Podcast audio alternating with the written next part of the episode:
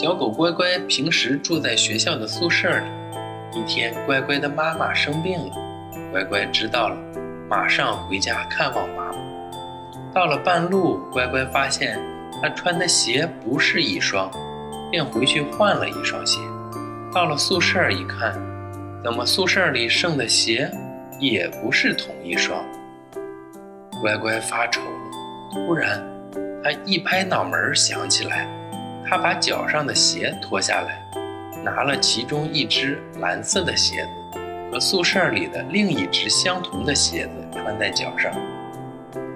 可是刚一出宿舍门口，就发现该穿在左脚上的鞋却穿在了右脚上，该穿在右脚上的鞋却穿在了左脚上。